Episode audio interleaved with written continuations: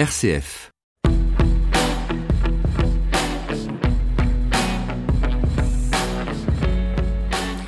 Bienvenue dans ce nouveau numéro de décryptage et l'actualité a été très dense cette semaine avec le Brexit qui a continué d'occuper la scène européenne. Les dirigeants européens et la première ministre britannique se sont mis d'accord sur un report pouvant aller jusqu'au 31 octobre 2019. Si le texte du divorce n'est pas ratifié d'ici le 23 mai, les Britanniques devront participer aux élections européennes. Un scénario avec de nombreuses conséquences qu'on va décrypter dans un instant avec notre invité Christian Lequen. Reviendrons sur la fin du grand débat national dont la synthèse a été restituée cette semaine par le Premier ministre. Tous les regards sont désormais tournés vers l'Elysée. Attendons les annonces d'Emmanuel Macron qui pourrait intervenir en début de semaine prochaine. Le dossier en vue de la béatification du père Jacques Hamel a été remis au Vatican. L'archevêque de Rouen, accompagné de jeunes paroissiens, ont déposé six lourds cartons à la congrégation des causes des saints. Et puis nous ouvrirons une page science avec tout d'abord l'image de la semaine, la première photo d'un trou noir situé à 54 millions d'années-lumière de la Terre. Et puis nous reviendrons sur la découverte d'une nouvelle espèce contemporaine d'Homo sapiens, découverte aux Philippines. On en parle en fin de magazine. RCF. Décryptage. Présenté par Florence Gau. Un sursis de plus a donc été accordé au Royaume-Uni. Les Britanniques ont jusqu'au 31 octobre pour trouver une solution, ce qui éloigne pour au moins pour le moment le spectre d'une sortie sans accord. Mais ce compromis n'a pas été facile à trouver. Emmanuel Macron plaidait pour un report au 30 juin, comme l'avait d'ailleurs demandé Theresa May. Angela Merkel défendait quant à elle l'idée d'une extension plus longue jusqu'à la fin de l'année, voire d'un an, comme l'avait suggéré le président du Conseil européen. C'est donc finalement une extension ni courte ni longue qui a été choisie, un report qui protège l'Union européenne d'après le chef de l'État français. Il appartient maintenant aux Britanniques d'abord d'être clairs avec eux-mêmes et avec leur peuple. Ce qui est sûr, c'est que cette butée du 31 octobre nous protège, parce que soit ils ont un accord, et c'est très bien, et nous pouvons à ce moment-là discuter des relations futures et poursuivre notre cheminement, soit ils décident eux-mêmes de retirer le Brexit, soit de toute façon, le no deal, qui n'est pas notre préférence, reste une option. Le deuxième principe que j'avais apporté, c'était de ne pas entraver le bon fonctionnement de l'Union européenne. C'est la clé et l'explication de ce délai du 31 octobre. Les, institutions qui seront installées pour le prochain mandat commencent le 1er novembre. C'est pour ça que nous avons mis cette butée et que pour ma part, je n'ai pas accepté des délais très longs qui conduisaient soit à la fin d'année, soit au mois de mars prochain. Mais je pense que c'est aussi le rôle de la France dans ces moments-là d'essayer de tenir ses principes. Et donc c'est vrai que la position majoritaire était plutôt de donner une extension très longue. Mais à mes yeux, ça n'était pas logique. Et surtout, ça n'était ni bon pour nous, ni bon pour les Britanniques. Bonjour Christian Lequen. Merci euh, d'être avec nous pour euh, évoquer ce Brexit qui n'en finit plus de nous surprendre euh, ni en rebondissement. Vous êtes professeur à Sciences Po Paris, spécialiste de politique européenne. Le Conseil européen a donc validé le choix d'un report du Brexit au maximum fin octobre. On vient d'entendre Emmanuel Macron qui le disait. Cette option d'arrêter tout le processus n'était ni bonne pour l'option de prolonger le report euh, euh, sur un format long n'était ni bonne ni pour les Européens ni euh, pour les Britanniques. Vous partagez son constat? Oui, enfin, je, pense que personne euh, n'a accepté ce, cette prolongation de gaieté de cœur du côté des, des 27. On veut simplement laisser une chance dernière, hein, c'est vraiment la dernière, à Madame May de trouver un compromis, parce que les blocages, bah, ils sont euh, avant tout à Londres, et surtout, personne ne voulait prendre la responsabilité politique. Je pense que c'est lié aussi aux élections européennes de cautionner euh, absolument le no deal.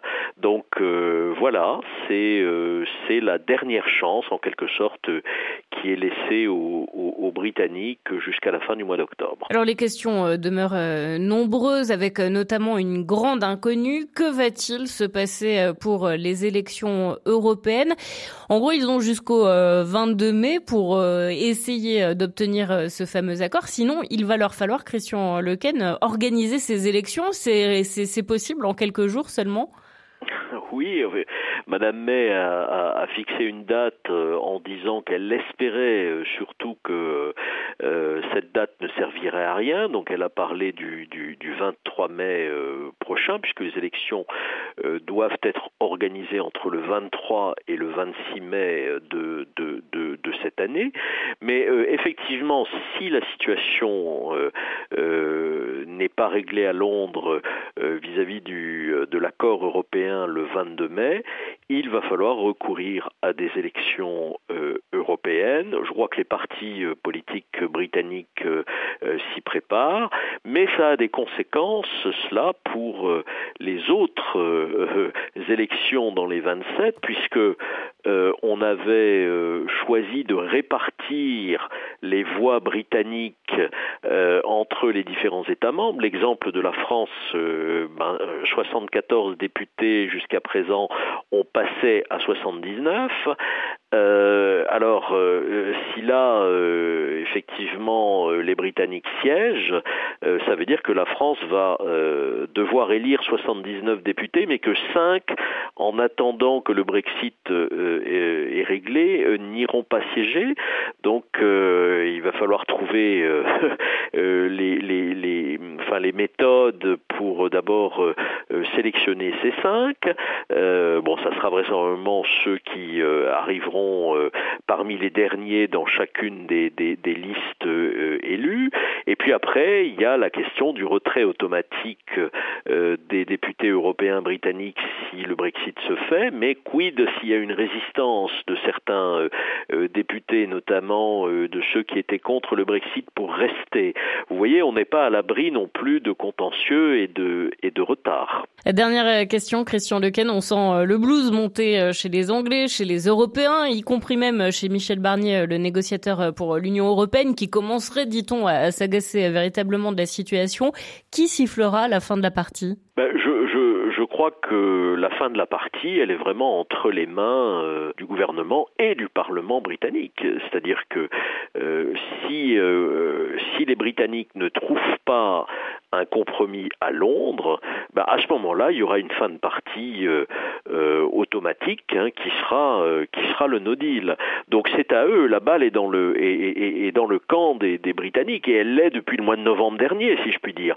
Mais là, cette cette dernière prolongation, c'est vraiment la dernière chance et c'est à eux de trouver les conditions d'un compromis, quel qu'il soit. Ça peut être le texte actuel, ça peut être la demande de, renégocier euh, pour avoir une formule de type euh, euh, norvégienne, enfin bon, j'y crois, j'y crois, j'y crois pas du tout, ou même la décision de ne pas du tout faire le Brexit, peut-être en organisant un référendum, mais ça c'est vraiment à Londres que les choses doivent se faire. Là, l'Union européenne pâtit véritablement de l'incapacité des Britanniques à décider dans le cadre de leur politique intérieure.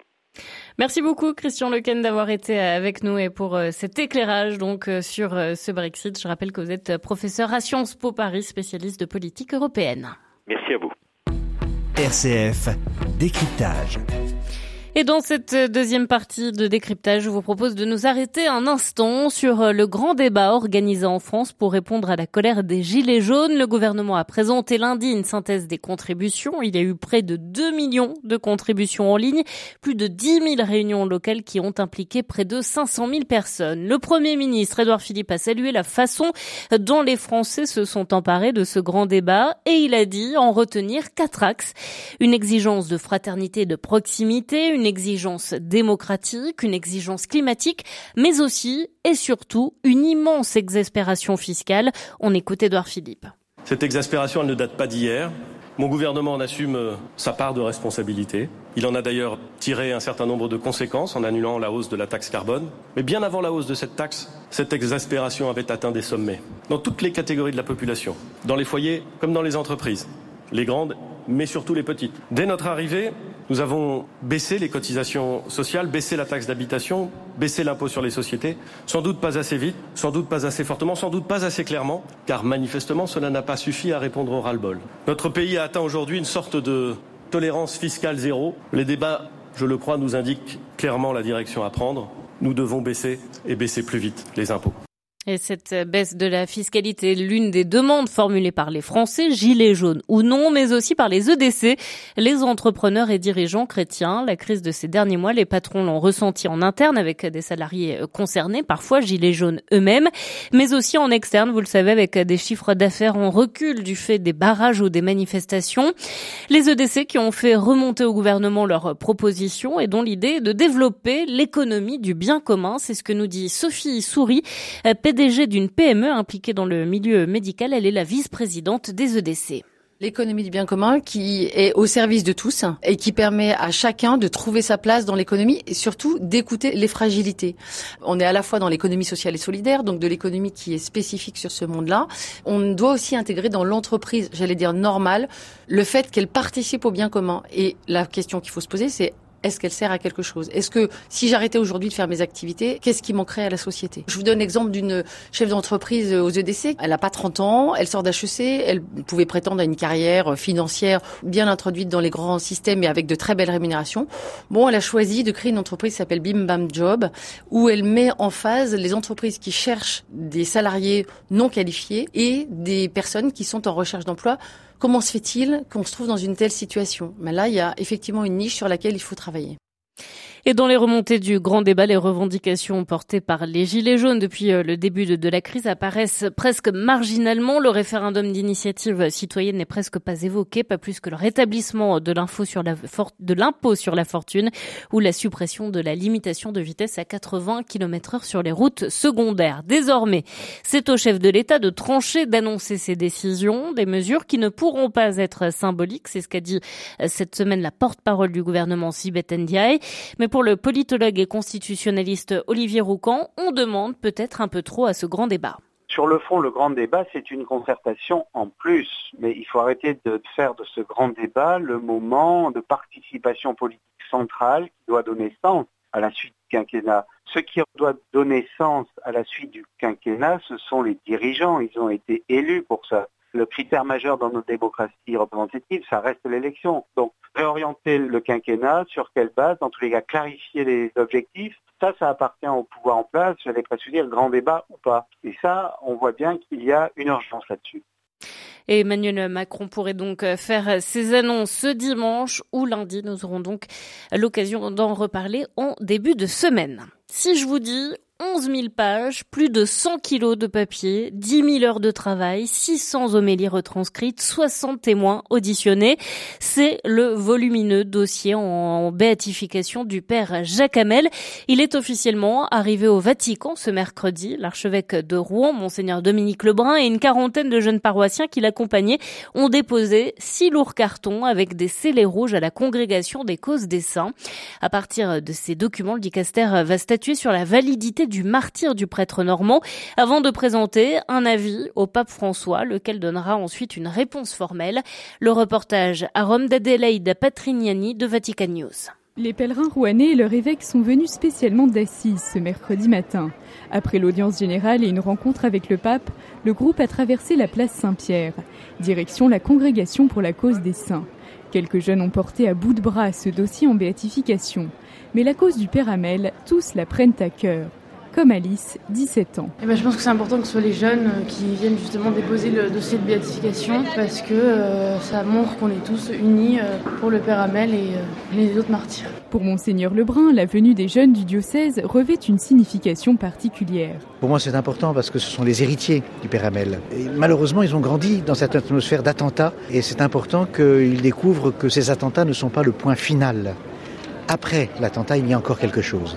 Et pour nous chrétiens, il y a d'abord, pour le Père Amel, l'ouverture du ciel. Quant à savoir si le prêtre rouanais sera bientôt bien heureux, il faudra un peu ou beaucoup de patience. Vous savez, à Rouen, on sait que Jeanne d'Arc a été béatifiée cinq siècles après sa mort.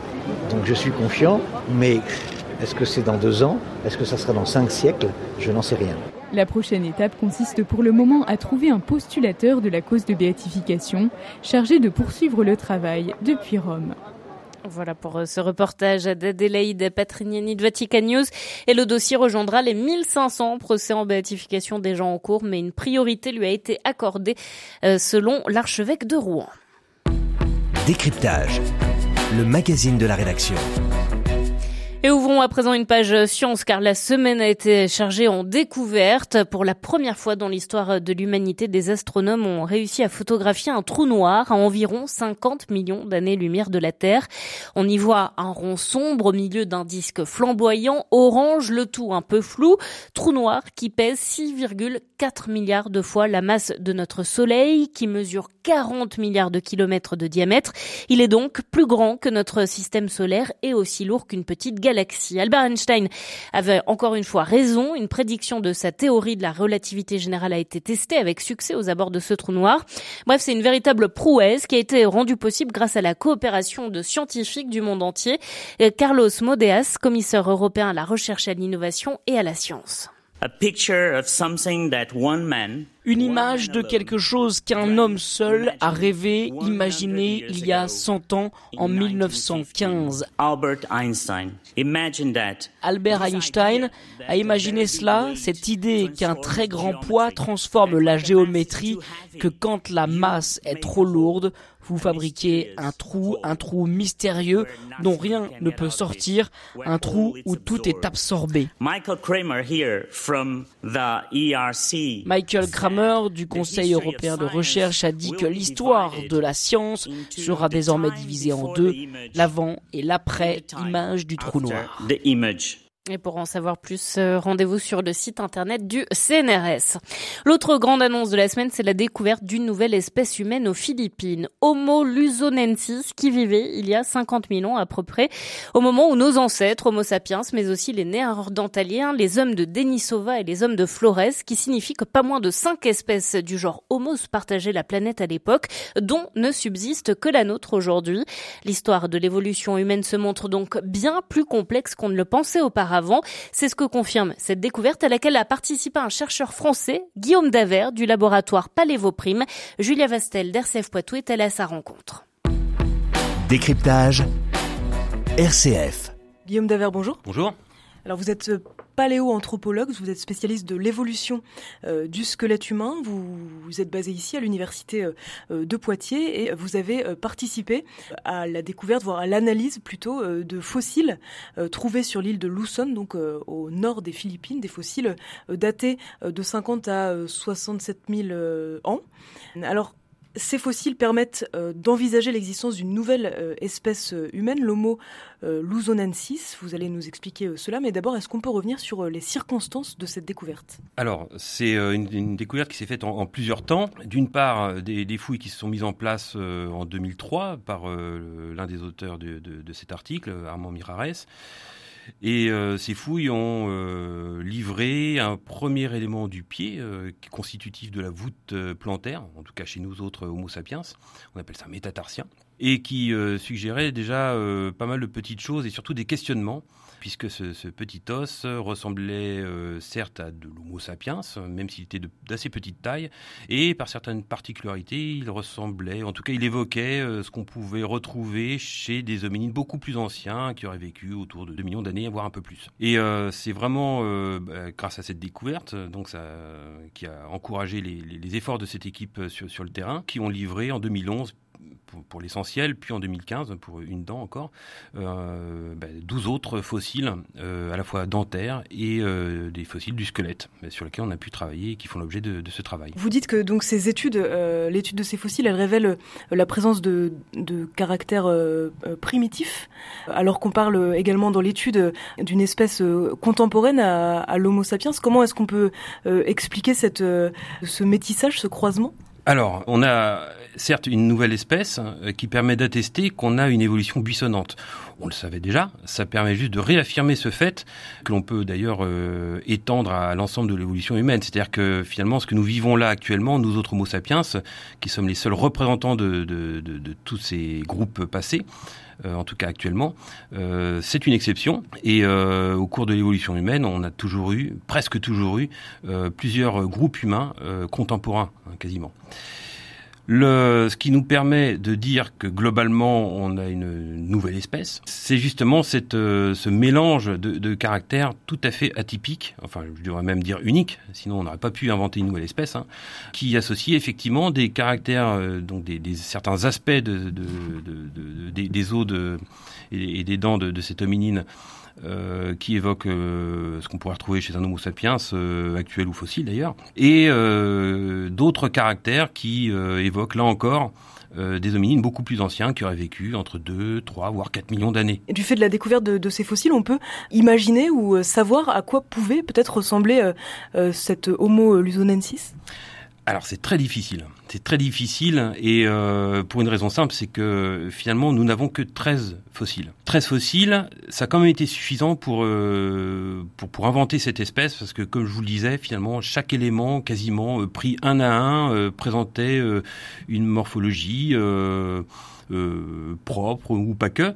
Et l'ensemble des, caractères qu'on a pu lister à partir de ce matériel permet d'attester de cette combinaison de, caractères. Donc on peut établir, voilà, euh, bah, sur telle ou telle espèce, si cet Homo luzonensis pouvait ressembler à tel hominine ancien ou pas, contemporain ou pas. En revanche, à quoi il ressemblait, c'est encore délicat.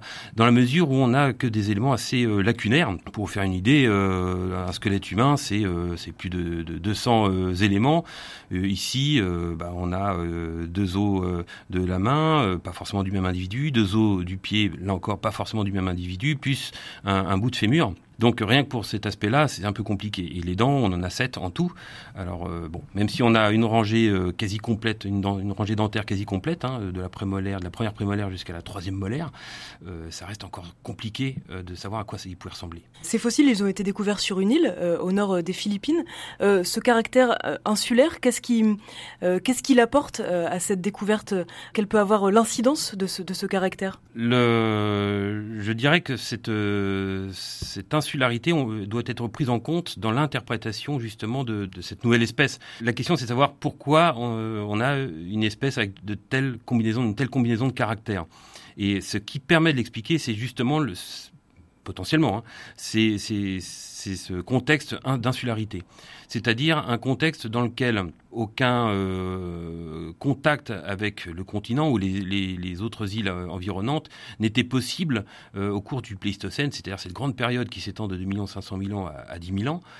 Et pour le coup, la première question qui se pose, c'est comment ces hominines ont, pu parvenir à, peupler cette, île, et d'autre part, quelle incidence cette insularité, donc cette limitation des échanges génétiques entre cette population en place à Luzon et euh, les autres populations euh, dans les, terres environnantes, euh, comment ce, contexte a pu avoir une influence sur cette morphologie. Et en général, c'est un phénomène que l'on connaît bien en paléontologie, puisqu'on sait que d'autres groupes, dans ces contextes d'insularité, peuvent présenter, là encore, des, formes, des aspects tout à fait atypiques, parce que on a ces, ces isolats et donc des, accès aux ressources qui sont un petit peu différentes, l'absence de grands prédateurs, et c'est le cas notamment aux Philippines, hein, on n'a aucun grand prédateur qui aurait pu constituer un, certain danger, en tout cas pour les, ces hominines qui étaient en place. Donc possiblement, ce contexte d'isola a pu avoir un rôle majeur dans euh, la mise en place des différentes caractéristiques que l'on peut observer chez cet Homo luzonensis. Et ce contexte d'isolement, il amène aussi euh, des questions propres euh, à cette situation. Comment est-ce que géographiquement ils se sont implantés sur ces îles? Oui. tout à fait. Alors, on n'a certainement pas la, prétention d'y répondre, notamment avec le, travail qui vient d'être publié. Hein. C'est, ça reste une grande question. Peut-être qu'on n'aura jamais la réponse d'ailleurs. Je dirais qu'on peut avancer deux, deux hypothèses. L'une qui est euh, souvent euh, proposée quand on n'a pas d'autres solutions, et une autre qu'il faut considérer parce qu'on est précisément, euh, on parle d'une espèce humaine. La première, c'est cette hypothèse selon laquelle des radeaux naturels peuvent être, euh, dans le cas de, euh, en tout cas à l'issue de certains événements euh, tectoniques, géologiques majeurs ou des tsunamis, des, radeaux qui peuvent se détacher. Donc, il faut imaginer des, grandes plages de, sol, de terre, qui se détachent du continent, dragués dans certains cas par, des, fleuves assez énergiques, on va dire assez puissants, et qui vont ensuite errer sur, certains bras de mer pour atteindre l'autre rive, si je puis dire, et permettre un nouveau peuplement. Donc ça, c'est quelque chose qui est souvent euh, proposé, je dirais, en, paléontologie. Maintenant, ici, on est dans le cadre d'une espèce humaine et euh, on ne peut évidemment pas écarter l'hypothèse que euh, ces individus y soient arrivés par des moyens beaucoup plus volontaires, c'est-à-dire peut-être, pourquoi pas, des moyens de navigation, même si c'est encore évidemment, on n'a pas d'éléments tangibles pour le dire. Alors une étude a été publiée. Vont être, quelle va être la suite des événements maintenant? Alors la suite, clairement, va se porter sur les questions relatives à l'interprétation de ces fossiles. Ici, ce qu'on dit schématiquement, c'est qu'on a affaire, là encore, à un individu, euh, même à des individus, puisqu'on en a retrouvé euh, au moins trois hein, à travers ces, ces 13 fossiles. Donc 13, enfin, 13 fossiles, donc trois individus qui présentent des affinités assez particulières, notamment pour des hominines très anciens. Donc la question première question, et qui, moi, va m'intéresser en tant que spécialiste du, du, post-crânien ici au laboratoire de Palévoprime, c'est euh, de savoir comment cet individu, ces individus étaient capables de se déplacer. Est-ce qu'ils étaient bipèdes, ce que l'on pense euh, vraisemblablement, ou alors est-ce que malgré tout on, peut, on ne peut pas l'écarter, il était, euh, comme ça, la morphologie pourrait l'indiquer finalement, capable de se grimper dans les arbres de manière assez fréquente. Merci Guillaume Davert. Merci à vous. Et voilà, c'est ainsi que s'achève ce magazine sur toutes ces interrogations. Merci de l'avoir suivi. Bon week-end à tous. On se retrouve la semaine prochaine.